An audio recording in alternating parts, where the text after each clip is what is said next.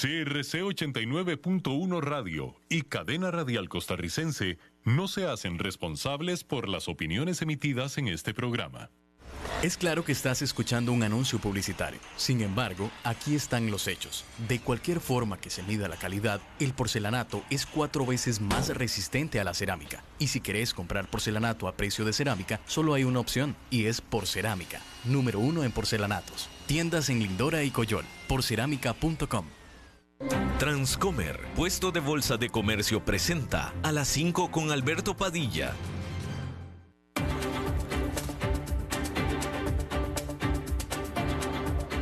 Inicia a las 5 con Alberto Padilla.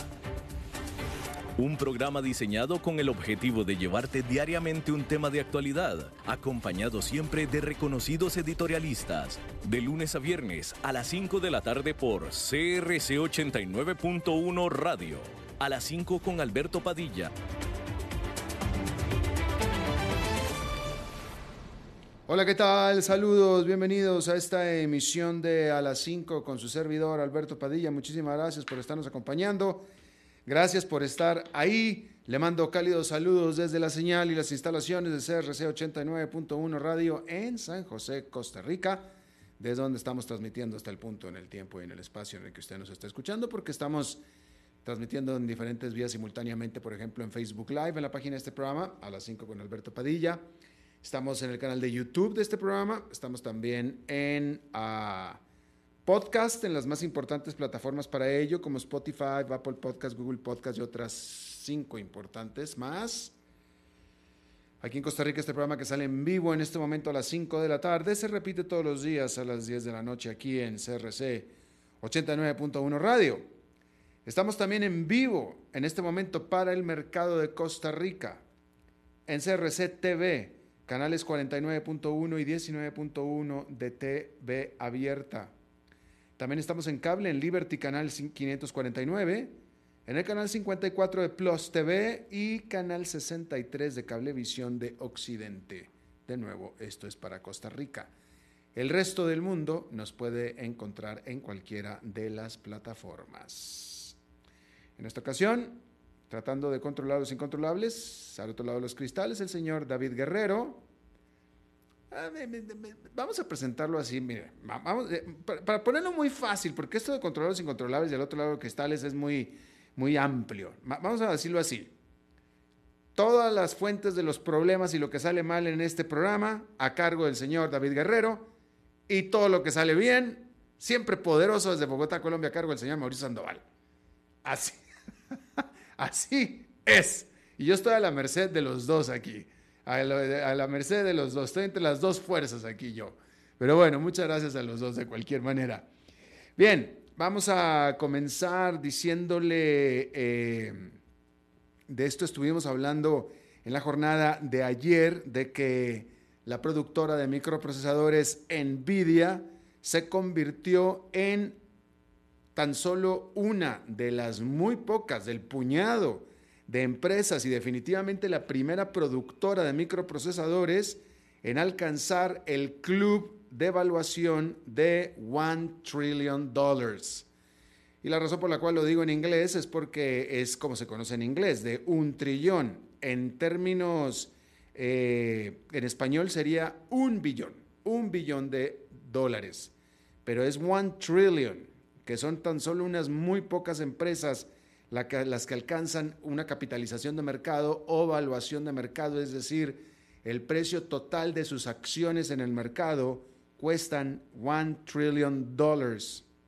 Hay que decir que este martes las acciones de Nvidia subieron más de un 4% después de que el director general de esta empresa anunció la creación de una nueva plataforma para supercomputadora de inteligencia artificial para ayudar a las firmas tecnológicas a construir modelos generativos de inteligencia artificial.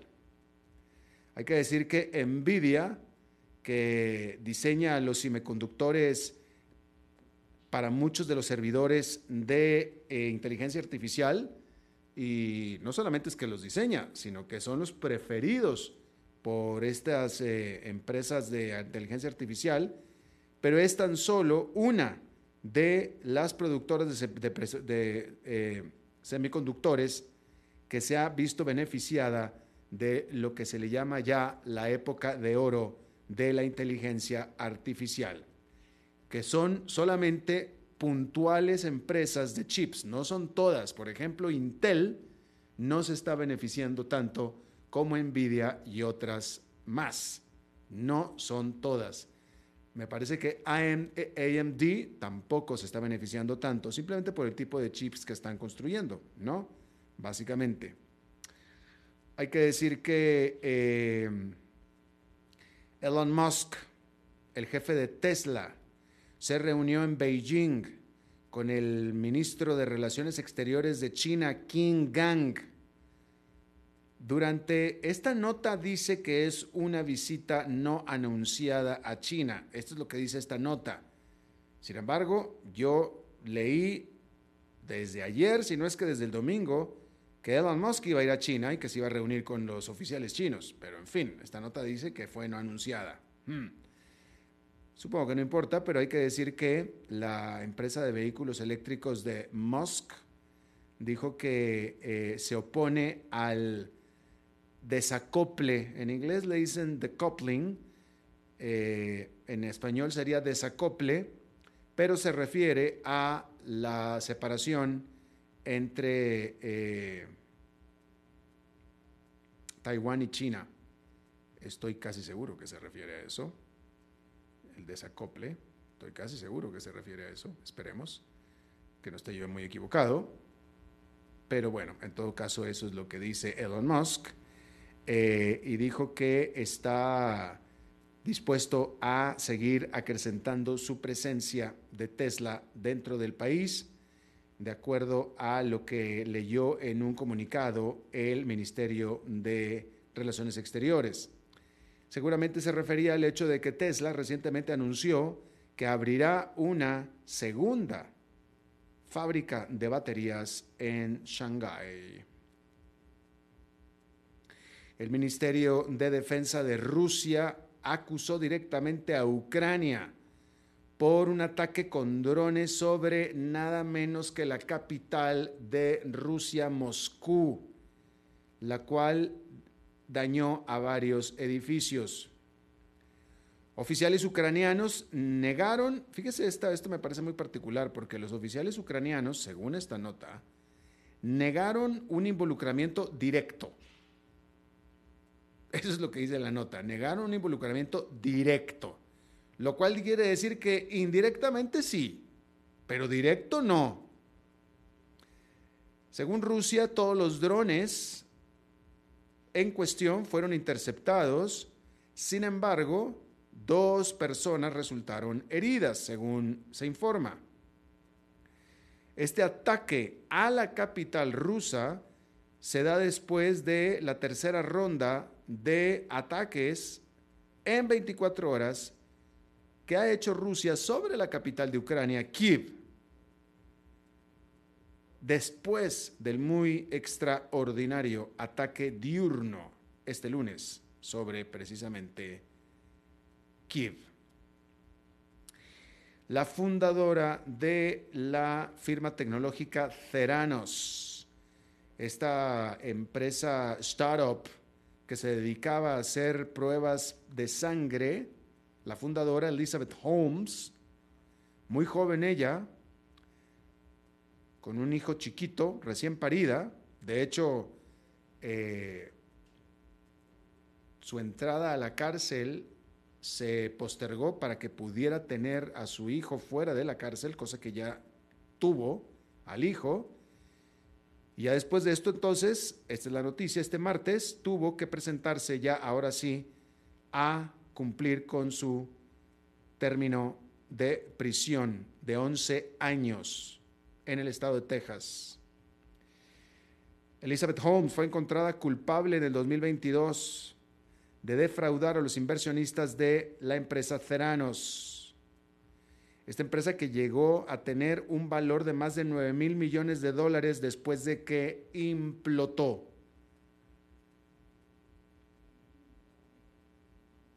quien fuera un ejecutivo también del Cerano, Sonny Balwani, y que también fuera novio de Elizabeth Holmes, también fue condenado por su papel en este, por su rol en este fraude.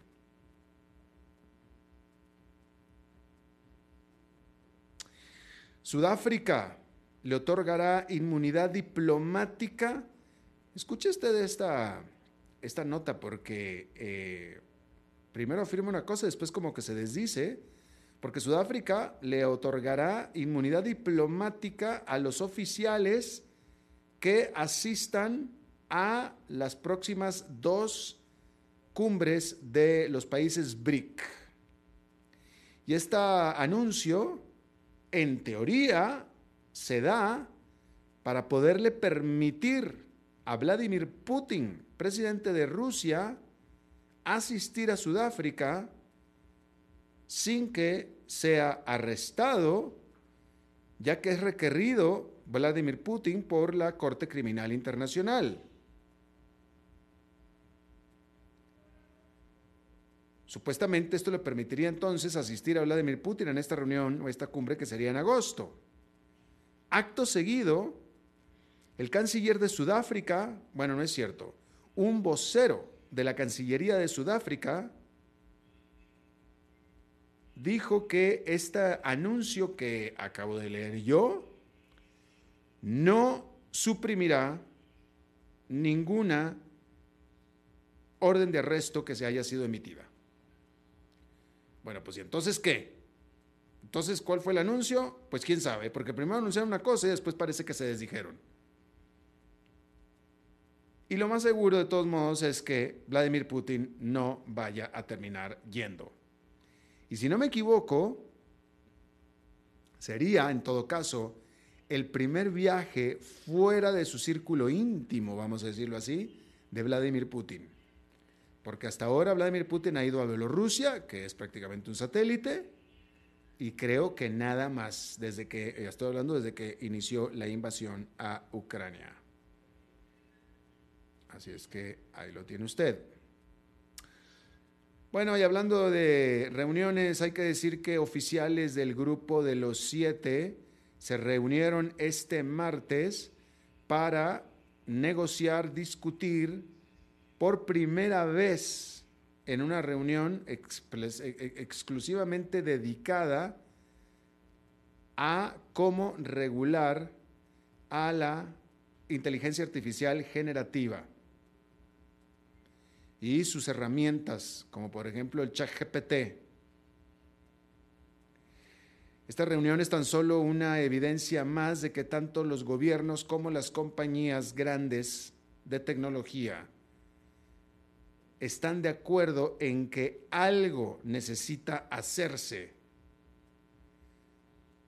con estos avances tecnológicos, sobre todo que se están dando a pasos agigantados de nuevo, le repito yo a usted que de ChatGPT no hablábamos sino a partir de enero, febrero incluso. Apenas estamos en mayo y mire esto.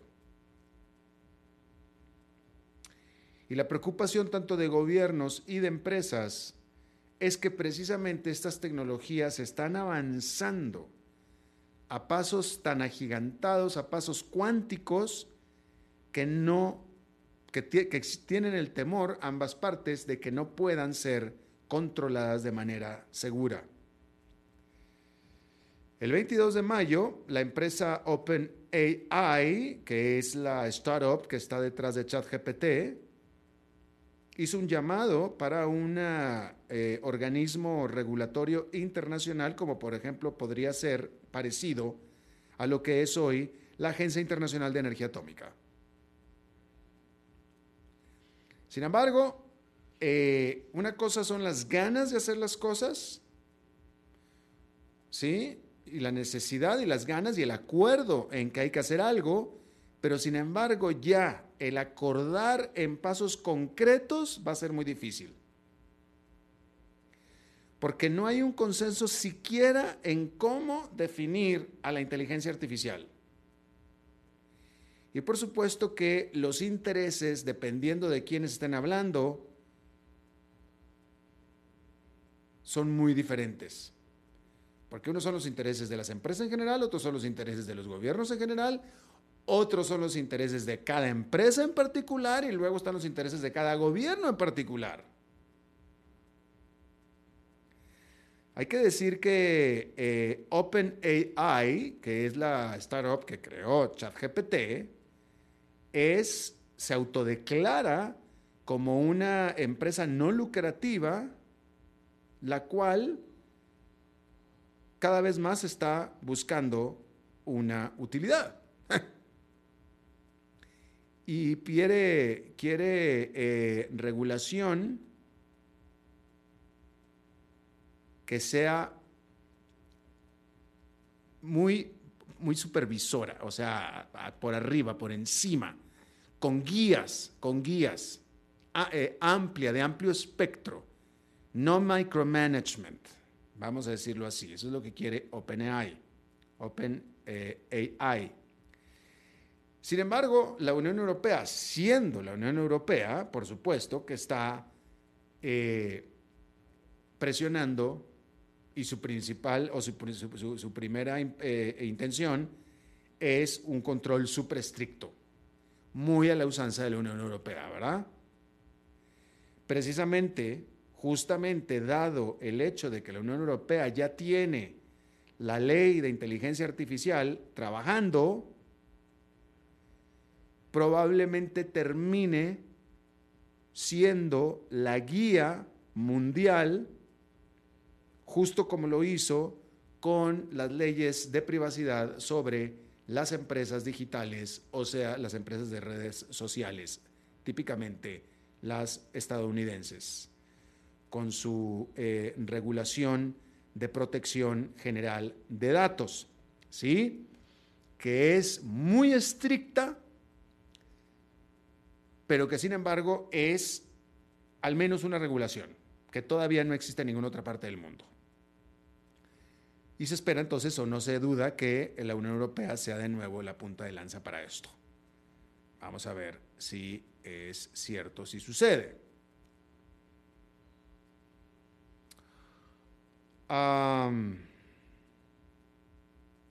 hay que decir que este martes también en Brasil, hablando de cumbres, Luis Ignacio, Lula da Silva fue el anfitrión de 10 de sus pares latinoamericanos en la primera gran cumbre regional en casi una década.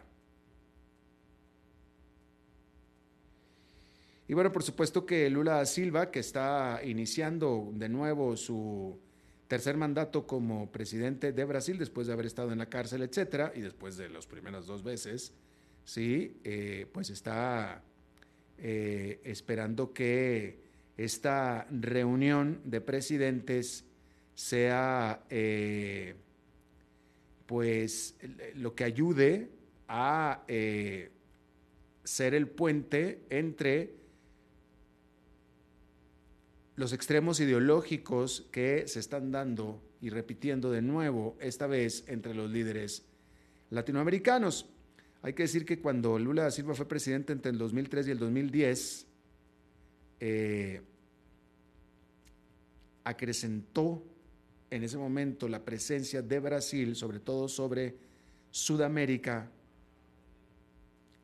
tratando de influir, siendo él ampliamente izquierdista y aliado de Hugo Chávez, tratando de influir también con los que no estaban alineados con, pues, Venezuela, ¿verdad?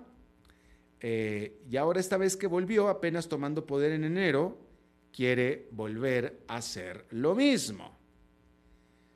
Sin embargo, hay un problema de entrada porque esta cumbre se está dando en dentro del marco del UNASUR.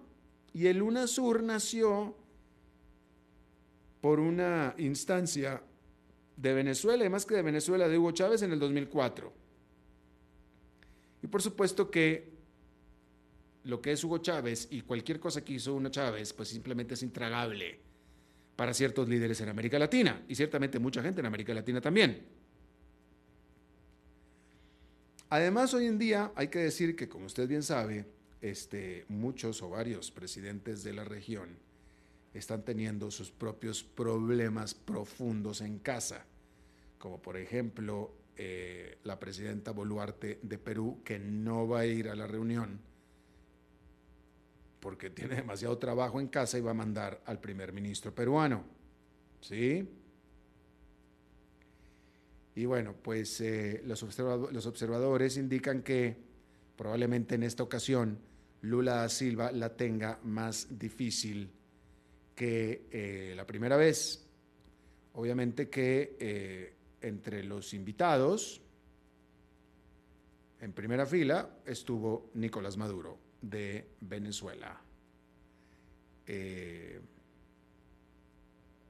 pudiera ser también intragable para algunos otros, probablemente. Y bien, bueno, pues ahí tiene usted esto.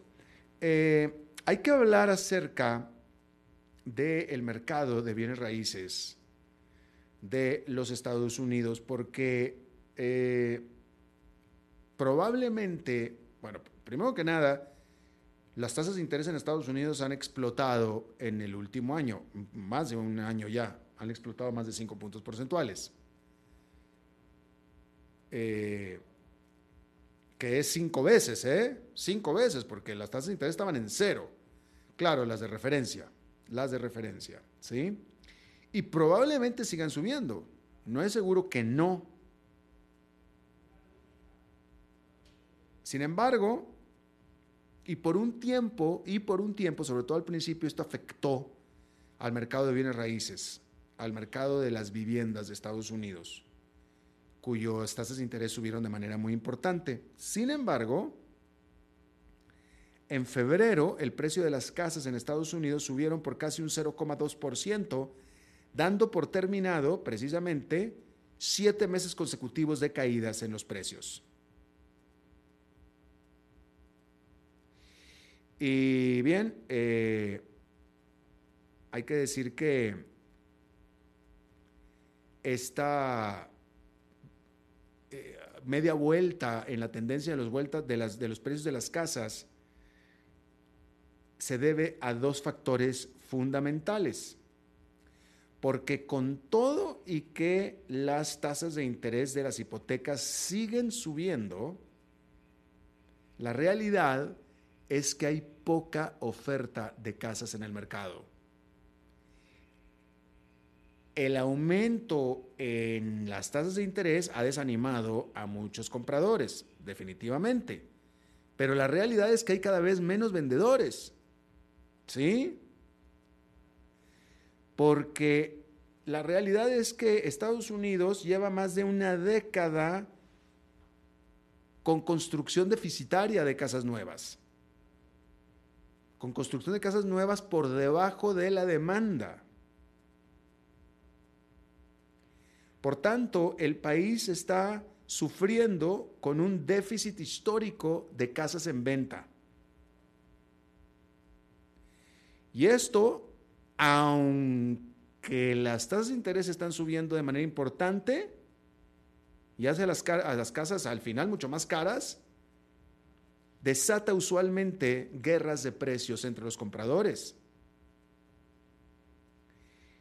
Y el otro factor es que hay lo que le llaman, hay una prevalencia de lo que le llaman las esposas de acero, hablando de las esposas que te pone la policía en las muñecas, no vaya a pensar usted otra cosa.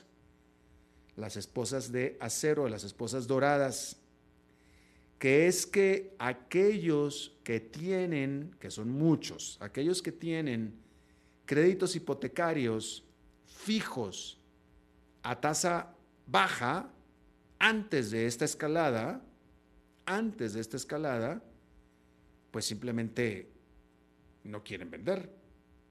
No quieren vender. Porque típicamente si venden tendrán que comprar otra cosa. Entonces, si hoy tienen una tasa de hipotecaria de 3, 3,5, 4%, pues ¿para qué van a vender? ¿Para comprarse algo a 6, 7%? Pues no. Y entonces eh, eso disminuye la oferta de casas, definitivamente. Y otro factor más es el innegable e necio, eh, obstinadamente apretado mercado laboral, que hace que haya muy poco desempleo en los Estados Unidos y que aparte con los excesos de ahorro que se dieron durante la pandemia, donde los consumidores pues no gastaron tanto, uno, y dos, encima recibieron cheques, de estímulo, eh, pues eso asegura que la demanda por casas todavía sea sólida, acoplada con la muy poca oferta. Y por tanto entonces se espera y todo indica que los precios de las casas deban de seguir subiendo en los Estados Unidos. Por tanto, a pesar de, de nuevo, porque aquí la, gran la noticia aquí es la subida de tasas de interés, que hace las casas mucho más caras. Y típicamente eso debiera de disminuir la demanda, pero no lo hace por las razones por las cuales le acabo de decir. ¿Se acuerda usted, aquí lo hablamos muchísimo en su momento en el programa, ¿se acuerda usted del caso de Adani Group, este grupo industrial eh, indio, el cual, uno de los más grandes de la India y su propietario, el hombre más rico de Asia incluso, eh, que fue atacado por esta Hindenburg Research en febrero, ¿se acuerda? Eh, y que hizo derrumbar a las acciones de Adani Group en el mercado indio, porque cotizan en la India. ¿Se acuerda usted de esa historia? Aquí la, la cubrimos bastante. Y yo en aquel entonces, en febrero, y David Guerrero no me va a dejar mentir, pues yo le dije en aquel entonces que eh, dado el perfil de Adani Research y, sobre todo la motivación de Adani Research, que hablamos mucho de eso, lo más seguro es que las acciones de Adani pudieran ser una muy buena inversión en el corto plazo. David Guerrero, ¿verdad que lo dije? ¿Verdad? Eso, muchas gracias. Claro que lo dije. Por supuesto que sí. Bueno, pues déjeme le digo que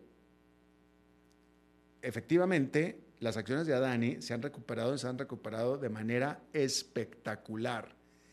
Déjeme le digo que eh, los inversionistas internacionales, los cuales debía haber sido yo, que no lo fui, yo soy muy bueno para hablar, pero no para actuar, compraron, han comprado 4.500 millones de dólares en mayo nada más. Y esto es eh, el doble, un aumento del doble de lo que se compró el mes pasado. Esto de acuerdo a la, eh, en inglés es la India's National Securities Depository. ¿Sí? Hay que decir que las eh, compañías del grupo Adani, que tienen diferentes acciones cada una, entonces las compañías listadas del grupo de Adani, sumaron 15 mil millones de dólares en capitalización de mercado solamente la semana pasada, recuperando gran parte de las pérdidas provocadas por Hindenburg Research. Y ha sido tanta la entrada de capitales al mercado de valores indio, buscando sobre todo las acciones ligadas a Adani, ¿sí? Que la India sobrepasó a Francia como el mercado más grande o el mercado más eh, líquido dentro de los cinco grandes en el mundo. Ya India sobrepasó a Francia. Y bueno, pues ahí lo tiene eh, usted. Eh, Y bueno, esta nota que estoy leyendo eh, dice, es una nota de el medio Quartz, y dice que los inversionistas están prefiriendo en este momento a la India sobre China como destino de las inversiones, lo que estaría de acuerdo incluso con lo que está haciendo el propio Apple, que aquí lo hemos dicho. ¿Sí? Eh, China tiene simplemente demasiados problemas geopolíticos, especialmente pues con todo el mundo, porque China está peleado con Estados Unidos, está peleado con todos sus vecinos. Y la India no. Y bueno, pues ahí lo tiene usted. Eh, eh, bueno, según Bloomberg, Jeffries Financial Group, que es una de las grandes empresas eh, corredurías de Wall Street, aumentó su participación de acciones indias en su portafolio Asia-Pacífico, excluyendo a Japón. Y esto refleja la preferencia de los inversionistas sobre India que sobre China, por India que sobre China. Bueno, ahí lo tiene usted.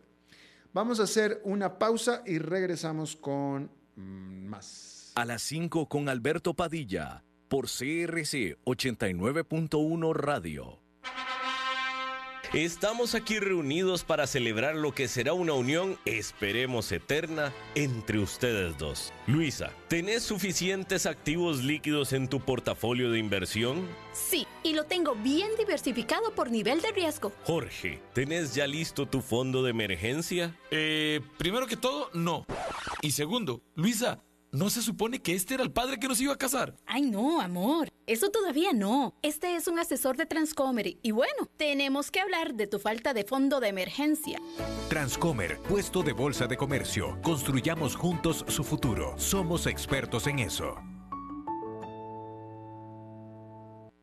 Es claro que estás escuchando un anuncio publicitario. Sin embargo, aquí están los hechos. De cualquier forma que se mida la calidad, el porcelanato es cuatro veces más resistente a la cerámica. Y si querés comprar porcelanato a precio de cerámica, solo hay una opción, y es Porcerámica, número uno en porcelanatos. Tiendas en Lindora y Coyol, porcerámica.com.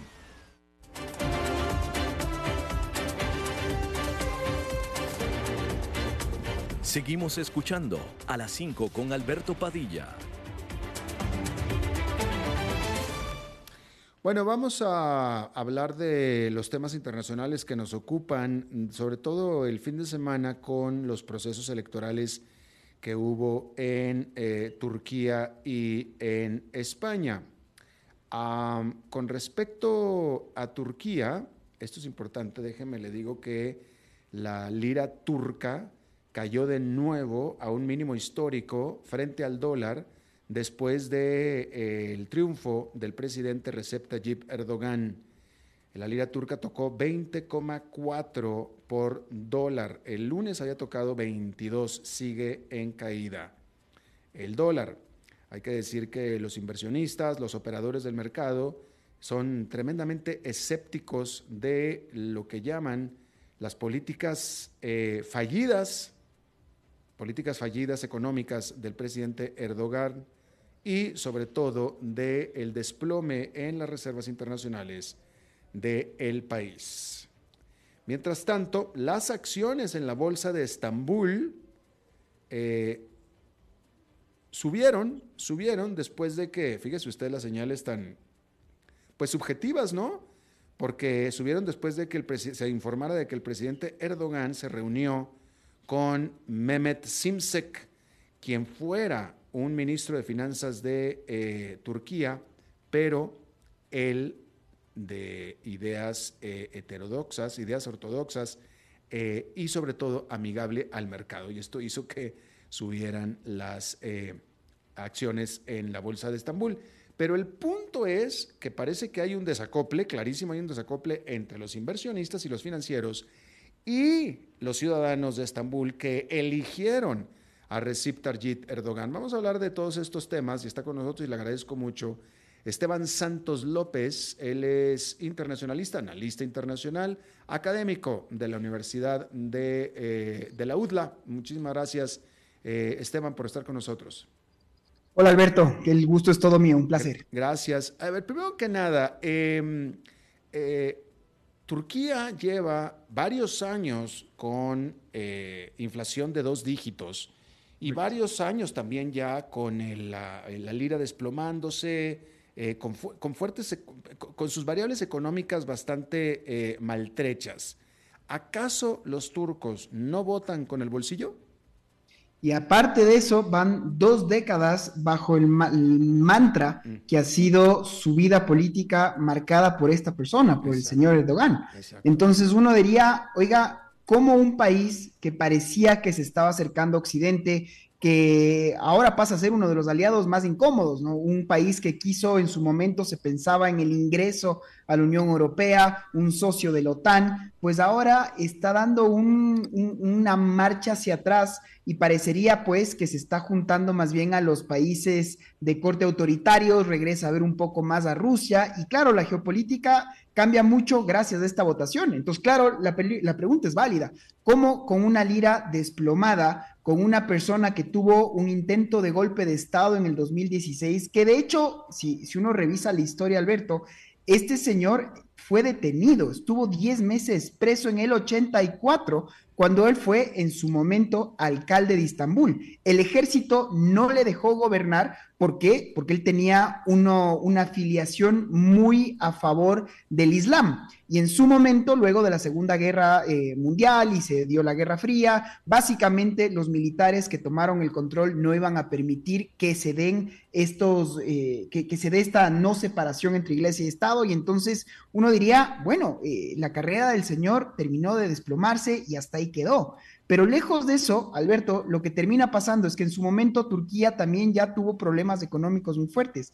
Y el señor Erdogan lo utilizó como palestra política para terminar de unificar a través de un primer manto. Se puso de a buenas con las Fuerzas Armadas, ahí vino toda esta parte de un supuesto milagro económico eh, turco, esta apertura que se dio con Europa, esta idea de una integración, pero una vez que el Señor termina de tener todo el poder, pues lo que estamos viendo ahora, y, te terminaría diciendo que uno de los factores, a mi criterio, que, jugaron un rol realmente protagónico, es el hecho de que hoy día en Turquía no hay libertad de expresión. Y los medios, básicamente, incluso digitales, audiovisuales y televisivos, eh, en todo momento estuvieron dando propaganda a favor de un solo candidato. Entonces, un poco con la clancha inclinada, pero no deja de ser evidentemente una, un, resultado casi que predecible, pero que deja ese mal sabor. Un país dividido, 52% versus 47, más o menos terminaron siendo los últimos números. Entonces, con eso, lo único que se dice es, bueno, este señor estará cinco años más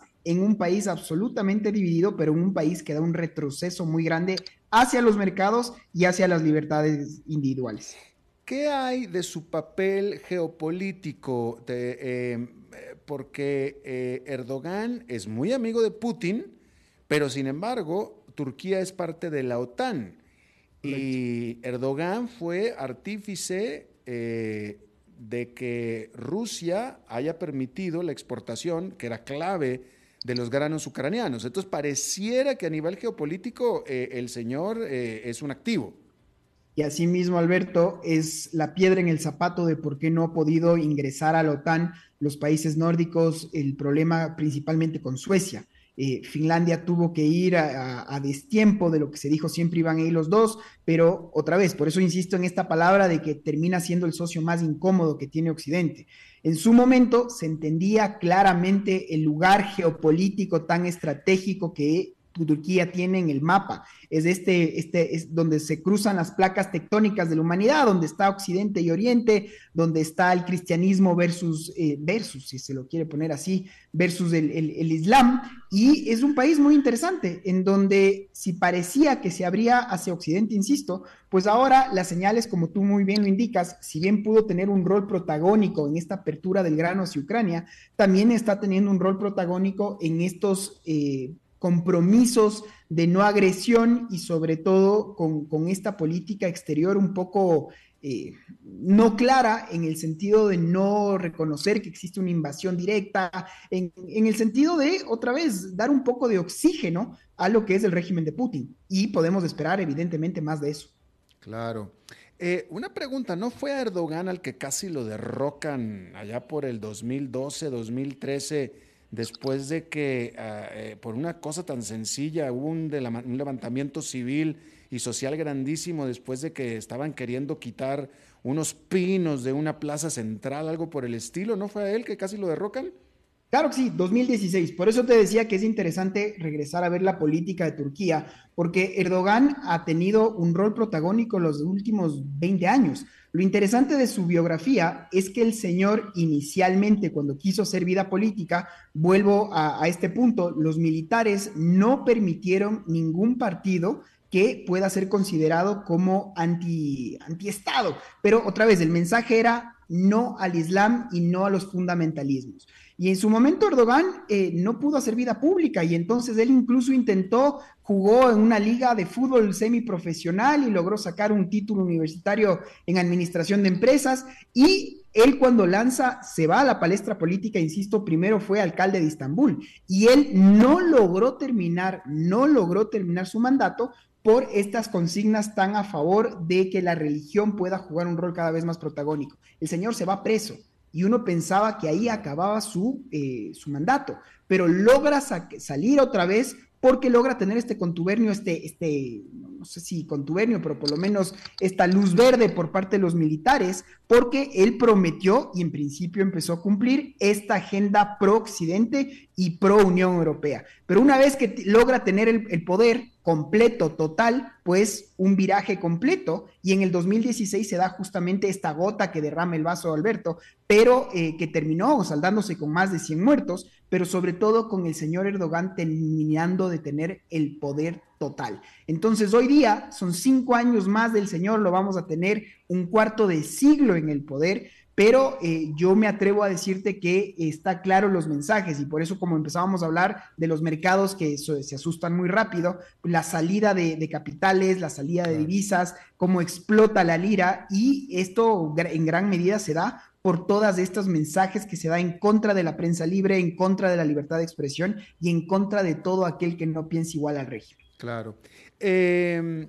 España, este domingo hubo elecciones locales donde la derecha y ultraderecha arrasó cuando el gobierno español es un gobierno de izquierda, encabezado por Pedro Sánchez, quien después de los resultados anunció que adelanta eh, la fecha de las elecciones hacia, creo que hacia, julio, cuando iban a ser el fin de año. Eh, en lo que pareciera que, por lo que pareciera en la práctica, que lo que sucedió el domingo fue un referendo en su gobierno. Mira, es interesante también ver lo que pasó en España, porque yo creo que hizo una buena jugada política dentro de todo Pedro Sánchez. ¿Qué termina de pasar? Que España también creo que es importante entender siempre un poco de historia para poder comprender en el momento en el que se encuentran. España es un país que ha sido eh, dividido históricamente, eh, casi, casi que a la mitad. La mitad de los españoles de centro derecha, eh, nacionalistas, y la otra mucho más eh, socialistas y con esa lógica estuvo desde la guerra de sucesión española. Entonces casi, casi que marcamos en la mitad un 7 millones por ciento del electorado que están hacia el PP y otros 7 millones hacia el PSOE. Y así estuvo siempre un poco la báscula. ¿Qué pasó en estos últimos años? Que nacen estos nuevos partidos, unos de extrema derecha y otros de extrema izquierda. Eh, el partido Podemos fue el que en principio había un poco movido el tablero porque logró hacerse de una cuota política, tanto que le hizo el, favor de hacer pues alianza con el señor Pedro Sánchez. Pero ¿qué termina pasando, Alberto, en estas elecciones? Bueno, que Podemos desaparece del mapa. Podemos no logra sacar ni siquiera el 0.4% del electorado.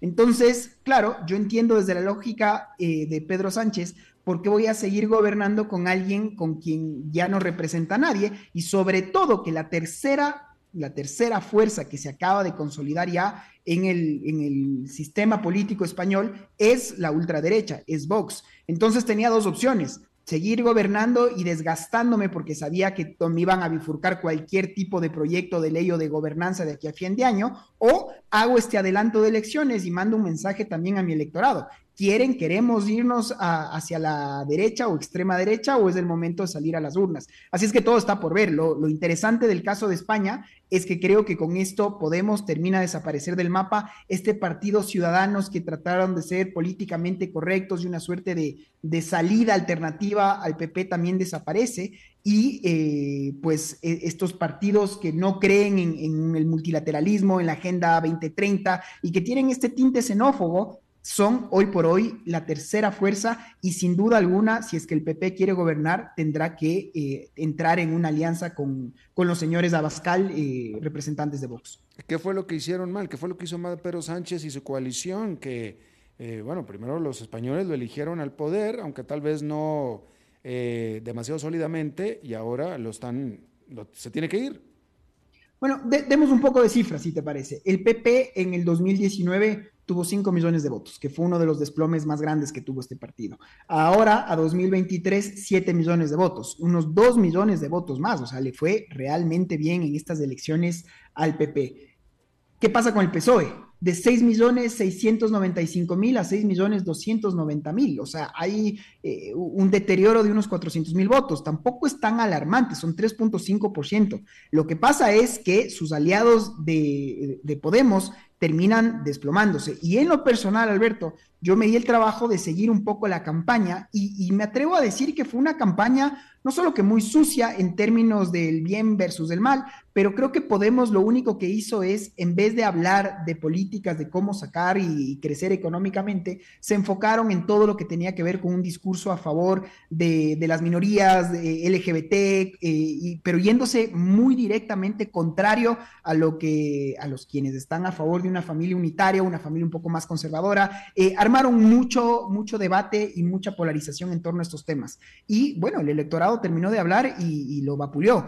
Vox es interesantísimo porque Vox logra tener representación en absolutamente todos los municipios eh, en España, incluso en Cataluña, donde parecía que simplemente impensable con todo el tema de sesionista, pero eh, lo logran hasta ahí. Y por eso es que se terminan consolidando como, como un poder real. La tercera fuerza, insisto, que acaban de tener en este momento un millón seiscientos mil votos. Entonces ya pasaron de ser simplemente un partido de entrada o alguien que, que, quería ser un nuevo contendor a una fuerza establecida y por eso es que, insisto, si el PP quiere ser gobierno, pues sí o sí van a tener que, eh, llegar a una alianza con la extrema derecha. Claro, por supuesto. Eh, bien, uh, bueno, pues te agradezco muchísimo, Esteban Santos, eh, analista internacional y académico de la UDLA desde Quito, Ecuador. Muchísimas gracias por estar con nosotros esta tarde. Por favor, siempre a las órdenes. Un abrazo. Igualmente. Vamos a hacer una pausa y regresamos con más. A las 5 con Alberto Padilla por CRC 89.1 Radio. Estamos aquí reunidos para celebrar lo que será una unión, esperemos eterna, entre ustedes dos. Luisa, ¿tenés suficientes activos líquidos en tu portafolio de inversión? Sí, y lo tengo bien diversificado por nivel de riesgo. Jorge, ¿tenés ya listo tu fondo de emergencia? Eh, primero que todo, no. Y segundo, Luisa, ¿No se supone que este era el padre que nos iba a casar? Ay, no, amor. Eso todavía no. Este es un asesor de Transcomer y bueno, tenemos que hablar de tu falta de fondo de emergencia. Transcomer, puesto de bolsa de comercio. Construyamos juntos su futuro. Somos expertos en eso. Es claro que estás escuchando un anuncio publicitario. Sin embargo, aquí están los hechos. De cualquier forma que se mida la calidad, el porcelanato es cuatro veces más resistente a la cerámica. Y si querés comprar porcelanato a precio de cerámica, solo hay una opción, y es Porcerámica, número uno en porcelanatos. Tiendas en Lindora y Coyol, porcerámica.com.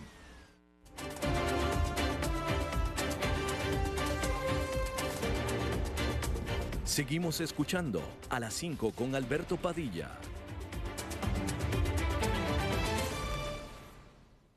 Bien, gracias por continuar con nosotros. Eh, quiero agradecer mucho una pregunta que me están mandando aquí a nuestra página de eh, Facebook. Eh, nos preguntan acerca de, en el caso específico, el que estaba hablando yo de las acciones de Adani, cómo poder acceder a ellas, supongo que desde aquí como inversionista latinoamericano, eh, la primera opción que se me ocurre a mí es en la de eh, abrir una cuenta en alguna casa de corretaje de Estados Unidos que tenga, como lo mencionamos en, el comentario, eh, productos de inversión, es decir, portafolios atados o basados en acciones en la India o en Asia, como el caso que estábamos hablando de Jeffrey Research o de Jeffrey, eh, no me acuerdo cómo se llamaba bien la empresa, eh, que manejan portafolios y algunos de ellos son portafolios en Asia, justo el caso que estaba leyendo yo, eh, y esos tienen acciones en la India, las cuales tienen acciones en Adani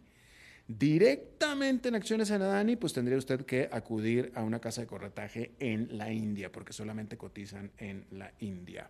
Así es que ahí lo tiene usted. Vamos a cerrar esta emisión hablando de bienes raíces con nuestro experto en bienes raíces, Eugenio Díaz. Eugenio, ¿cómo estás? Hola Alberto, ¿cómo te va? Muy buenas tardes a ti y a todo tu auditorio. Les deseo un feliz martes. Y les quiero comentar el día de hoy en este tema de los bienes inmuebles, cuáles son las zonas que en los últimos años en, la gran área metropolitana ha tenido las mejores plusvalías. Es decir, ¿cuáles, cuáles son las áreas donde los inmuebles han subido más de, más de precio? Y sin duda, el primer lugar se lo lleva el centro de San José. El casco central tiene un precio elevado siempre, siempre casi en todas las ciudades del mundo. Los centros históricos de las ciudades eh, ocupan de los primeros puestos en precio más elevado y en plusvalía. ¿A qué me refiero con plusvalía, estimado eh, Radio Escucha? A que cada vez sigue subiendo y los que tienen ahí propiedades cada vez valen más, así es que tienen un, una buena inversión. Actualmente el metro cuadrado de, terreno en el casco central, y voy a hablar de, de terrenos, aunque estén construidos, porque las construcciones usted sabe que puede variar dependiendo del año de construcción, los acabados, el estado de conservación, etcétera.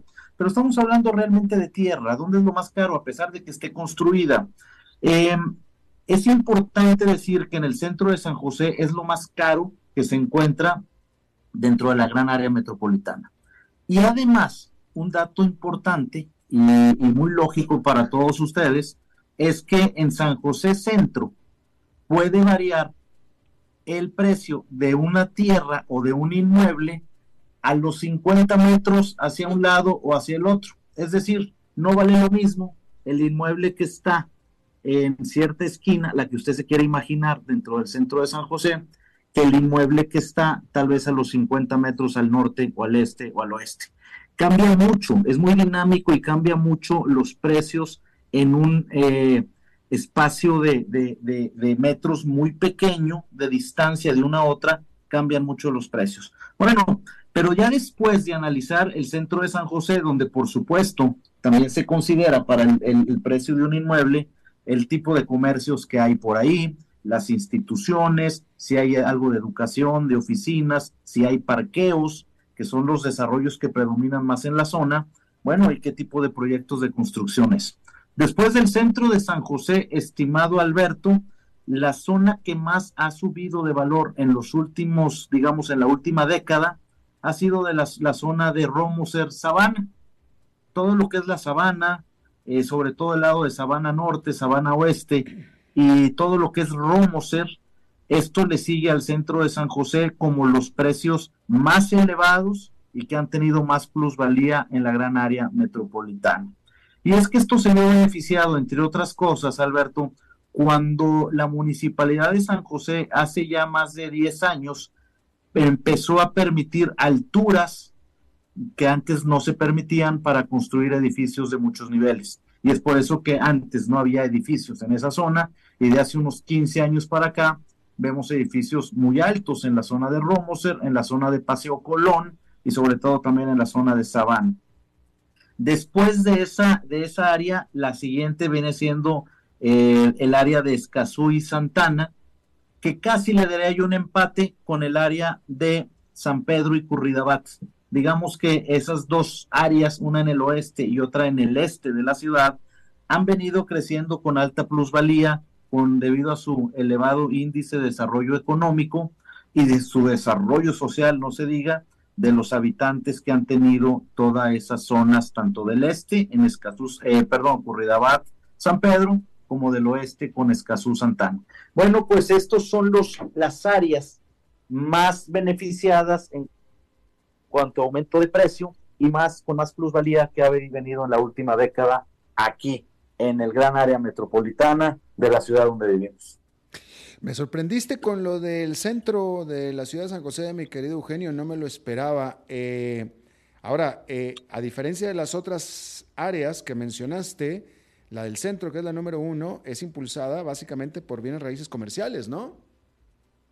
Definitivamente y casi que al 100%, Alberto. Eh, el área del casco central de San José, es decir, de la plaza principal todo hacia alrededor, que es totalmente comercial, es donde es el, área más, más cara. Y es que esto es debido a que con el paso de los años, siempre comercial y siempre acostumbrada la gente de ir a comprar al centro de la ciudad, ha habido comercios con mucho éxito y eso hace que también le dé plusvalía a los inmuebles de la zona. Interesante. Eh, bueno, bueno, lo que nos lleva a otro, a otro buen tema, eh, un una bien raíz en el centro de la ciudad no solamente es una buena inversión, sino también un buen negocio porque estarías cobrando alquiler. Por supuesto, y recuerden, eh, eh, eh, a los radioescuchas que hay varias maneras de evaluar un, un bien raíz. Puede ser por su valor físico directo, por su valor de mercado o por su valor de capitalización de rentas, que esto es algo similar a lo que estás tú comentando. ¿Cuánto alquiler me deja al año tal inmueble? Bueno, también se va un poquito reflejado a qué precio debería de tener ese inmueble en su valor de venta si es que se pusiera a la venta. Eugenio Díaz, ¿tu programa de radio? Mi programa de radio que te invito a ti, Alberto, y a todos los radioescuchas a estar con nosotros cada sábado por esta misma emisora. Es un programa que estamos dedicando al 100% a los bienes inmuebles. Hablamos del mercado nacional e internacional, todo relativo a los bienes raíces y es los sábados de 1 a 1.55 de la tarde, el programa Club Inmobiliario por esta emisora 89.1 de su FM. Gracias, Eugenio Díaz. Gracias a ti, Alberto, y a ti y a todos tus escuchas que tengan una, sigan teniendo una excelente semana. Igualmente para ti. Bueno, y eso es todo lo que tenemos por esta emisión de A las 5 con su servidor Alberto Padilla. Muchísimas gracias por habernos acompañado. Espero que termine su día en buena nota, en buen tono, y nosotros nos reencontramos en 23, en 23 horas. Que la pase muy bien. A las 5 con Alberto Padilla fue traído a ustedes por Transcomer, puesto de